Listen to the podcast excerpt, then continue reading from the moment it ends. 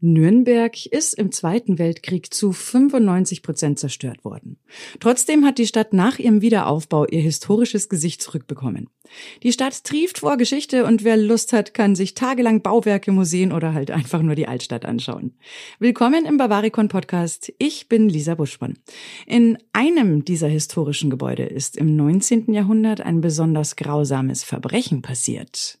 Dass sich an diesem Ort Verbrecher befinden, war in dem Fall von vornherein klar, aber hört selbst. Bavaricon Crime. Eine Stadt zu sichern, die durch einen Fluss geteilt wird, ist keine leichte Aufgabe. Die Nürnberger haben diese Herausforderung angenommen und ihre Stadt, trotz des Flusses Pegnitz, mit einer Stadtummauerung befestigt. Ein Teil dieser Befestigungsanlage entsteht zwischen 1489 und 1494. Das Bollwerk, heute Frohnfeste genannt, gilt damals als technische Höchstleistung. Früher wurde der Bau als Waffenarsenal genutzt. Im 19. Jahrhundert wird daraus aber ein Gefängnis und bekommt eben den Namen Frohnfeste, den wir heute noch kennen. Im Jahr 1830 gibt es dort neben den Gefängniszellen auch noch eine Wohnung für den Gerichtsdiener – der heißt Karl Vogelsang und lebt dort mit seiner Frau, seinen drei Kindern und seiner Cousine. Die ist schon etwas älter und wird nach ihrem Familiennamen einfach Neubauer genannt. Sie arbeitet als Magd für Karl Vogelsang und seine Familie. Außerdem helfen noch drei Gehilfen dabei, das Gefängnis Tag und Nacht zu bewachen. Auch der beste Gerichtsdiener hat sich mal einen freien Abend verdient. Am 19. Februar 1830 besucht Familie Vogelsang deswegen eine Musikveranstaltung in einem Gasthaus. Frau Neubauer nutzt den Abend für einen Wohnungsputz. Der diensthabende Gehilfe, ein Mann namens Kämmerer, hat einen ruhigen Abend zu erwarten. Er macht sich daran, einen Brief für einen Gefangenen zu schreiben. Familie Vogelsang genießt an einem anderen Ort in der Stadt einen Abend ohne Alltagssorgen.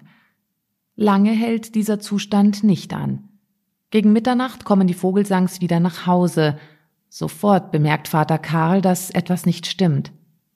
Das Eisengitter zum Vorplatz steht offen. Eher ungünstig bei einem Gefängnis. Mit einem schlechten Gefühl begibt sich Karl Vogelsang in die Wohnung der Familie. Dort sieht es aus, als hätte eine Bombe eingeschlagen. Kommoden und Schränke sind aufgebrochen, die übrig gebliebenen Besitztümer der Familie Vogelsang liegen wild verstreut in der Wohnung. In all dem Chaos fällt Karl Vogelsang ein Gegenstand trotzdem ins Auge. In einer Ecke liegt ein Hammer, an dem frisches Blut und Haare kleben. Ihm gefriert das Blut in den Adern.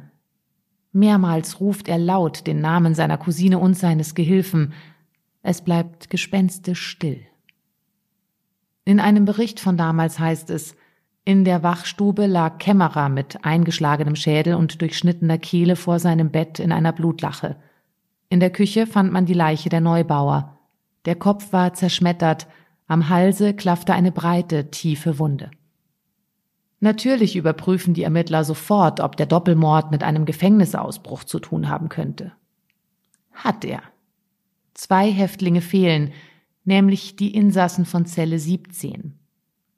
Die mutmaßlichen Mörder heißen Friedrich Körper und Johann Georg Paul Lober.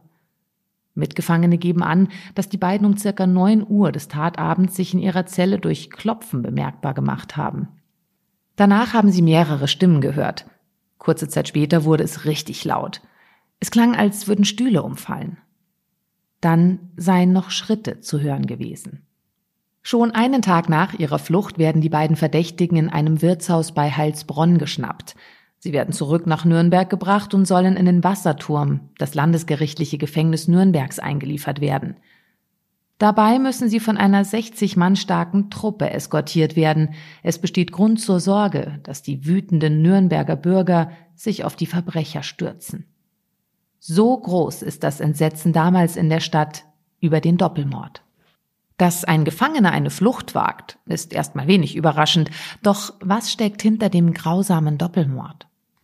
Friedrich Körper, der ältere der beiden Verbrecher, landet nach seiner Handwerkslehre beim Militär. Dort fällt er schnell unangenehm auf. 1824 wird er wegen Betrugs ein paar Wochen eingesperrt. Nur ein Jahr später wird er wegen eines Diebstahls zu drei Jahren Zuchthaus verurteilt. Kaum in Freiheit klaut er ein Pferd, begeht noch einen Diebstahl und landet schließlich in Nürnberg. Dort wird er verhaftet. In der Frohnfeste wartet er auf seine Verurteilung, ebenso wie sein Zellengenosse. Seit August 1829 teilt er sich die Zelle mit Johann Lober, einem Buchhändlerlehrling mit krimineller Energie. Er sitzt wegen Veruntreuung. Die beiden machen das Beste aus ihrer Situation. Sie stellen Gebrauchsgegenstände wie Kessel oder Leuchter her, die Frau Vogelsang verkauft. Als Gegenleistung bekommen sie Braten und Bier statt Gefängnisessen. Hin und wieder dürfen sie ihre Abende auch in der Wohnstube der Vogelsangs verbringen, anstatt hinter Gittern zu sitzen. Es hätte also alles so schön sein können. Und dann stehen die Urteile für Lober und Körper fest. Auf sie warten ein paar Jahre Zuchthaus. In einem Bericht von damals heißt es, nun waren die schönen Tage vorüber, nun sollten sie sich von den Fleischtöpfen trennen, sich beugen unter die harte Zucht der Strafanstalt und sich begnügen mit magerer Kost. Dieser Gedanke war unerträglich, für Körper die Aussicht umso schrecklicher, als er den Aufenthalt im Arbeitshause bereits kannte. Die miese Perspektive bringt Körper und Lober dazu, ihre Flucht zu planen. Das gute Verhältnis zu Familie Vogelsang und deren Abwesenheit am 19. Februar spielt den Verbrecher natürlich in die Karten. Sie wissen, dass nur Kämmerer und die alte Neubauer zu Hause sind. Bevor Karl Vogelsang mit seiner Familie ins Konzert gegangen ist, hat er Körper noch ein Rasiermesser gegeben. Körper hatte darum gebeten, sich rasieren zu dürfen. Vogelsang ist nicht misstrauisch. Bislang hatten sich Körper und Lober ja auch außerhalb ihrer Zellen immer gut benommen. Ein fataler Fehler. Die beiden locken also Kämmerer zu ihrer Zelle und bitten um etwas Wasser und darum, die Nacht in der Stube verbringen zu dürfen. Auch Kämmerer denkt sich nichts dabei. Er lässt die beiden sogar kurz alleine, da er noch etwas zu erledigen hat. Die Zeit nutzen Körper und Lober, um sich zusätzlich zum Messer noch einen Hammer zu organisieren. Wo sie den finden, wissen sie natürlich. Schließlich benutzen sie die Werkstatt, um die Gebrauchsgegenstände für Frau Vogelsang anzufertigen. Als Kämmerer zurückkommt und sich setzt, schlägt ihm Körper mit dem Hammer auf den Kopf. Mit dem Rasiermesser schneidet er ihm die Kehle durch. Frau Neubauer verliert auf die gleiche Weise ihr Leben. Die Geständnisse der Täter sind beinahe deckungsgleich. Nur versucht Lober in seiner Aussage sich selbst aus der Affäre zu ziehen. Er gibt an, das Licht gehalten zu haben. Körper habe aber gedroht, ihn ebenfalls zu erschlagen, wenn er nicht mitmachen würde. Im Anschluss wurden die Schränke nach Geld und Kleidung durchsucht, damit die Flüchtigen nicht gleich als geflohene Sträflinge erkennbar sind. Geholfen hat es Körper und Lober nicht, wie wir wissen. Ob die beiden die Morde zuvor geplant hatten, ließ sich damals nicht klären. Doch Lobers Variante wurde als Lüge eingestuft und allen war klar, dass er vielleicht nicht den Hammer geschwungen hat, aber trotzdem schuldig war. Bei einer so eindeutigen Beweislage und dem Geständnis der Täter ist das Urteil auch schnell gesprochen. Am 5. Juni 1830 ist klar, Friedrich Körper erhält wegen dem Doppelmord die Todesstrafe. Johann Lober wird wegen Beihilfe zum Mord zu einer Zuchthausstrafe auf unbestimmte Zeit verurteilt. Die Todesstrafe von Friedrich Körper wird in München bestätigt. Johann Lobers Strafmaß wird auf acht Jahre verkürzt. Am 10. Oktober tritt Lober seine Haft im Zuchthaus Schwabach an. Am 18. Oktober erfährt Friedrich Körper, dass König Ludwig I. eine Begnadigung in seinem Fall abgelehnt hat. Drei Tage später wird das Urteil in Nürnberg vollstreckt. Der Fall hat die Bürger so in Aufruhr versetzt, dass, laut damaligen Berichten, um die 40.000 Zuschauer vor Ort waren. Für die Urteilsverkündung und die Entscheidung des Königs wurde extra eine Tribüne vor dem Nürnberger Rathaus gebaut. Danach ging es weiter zum Richtplatz auf der sogenannten Deutsch-Herrenwiese. Dort trennt der Scharfrichter Martin Hörmann aus München den Kopf vom Körper.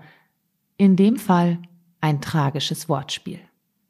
Hörmann muss ein Meister seines Faches gewesen sein, denn es ist überliefert, dass er den Schlag perfekt ausgeführt hat. Das Publikum feiert ihn dafür mit Bravo-Rufen. Was für eine schlimme Geschichte. Das Projekt Gutenberg hat übrigens Zeitungsartikel zu diesem Fall ausgewertet. Die habe ich euch in den Shownotes verlinkt. Außerdem gibt's eines der Schwerter, die der Scharfrichter Martin Hörmann verwendet hat, im Münchner Stadtmuseum anzuschauen. Lohnt sich also, das mal zu besuchen. Auch die Fronfeste Nürnberg hat die Zeit überstanden. Anfang des 20. Jahrhunderts hat man sie als Altenheim genutzt und gegen Ende des Zweiten Weltkriegs ist der Bau zerstört worden. Nach dem Wiederaufbau hat man die Fronfeste wieder als Altenheim genutzt und später auch als Wohnheim. Weitere Infos zu Nürnberg findet ihr bei uns im historischen Lexikon, alte Fotos, Bilder und Grafiken der Stadt, außerdem in Bavaricon. Findet ihr wie immer alles in den Shownotes. Das war's von uns für dieses Mal. Danke fürs Zuhören. Bis zum nächsten Mal. Bavaricon Podcast. Alle 14 Tage überall da, wo es Podcasts gibt.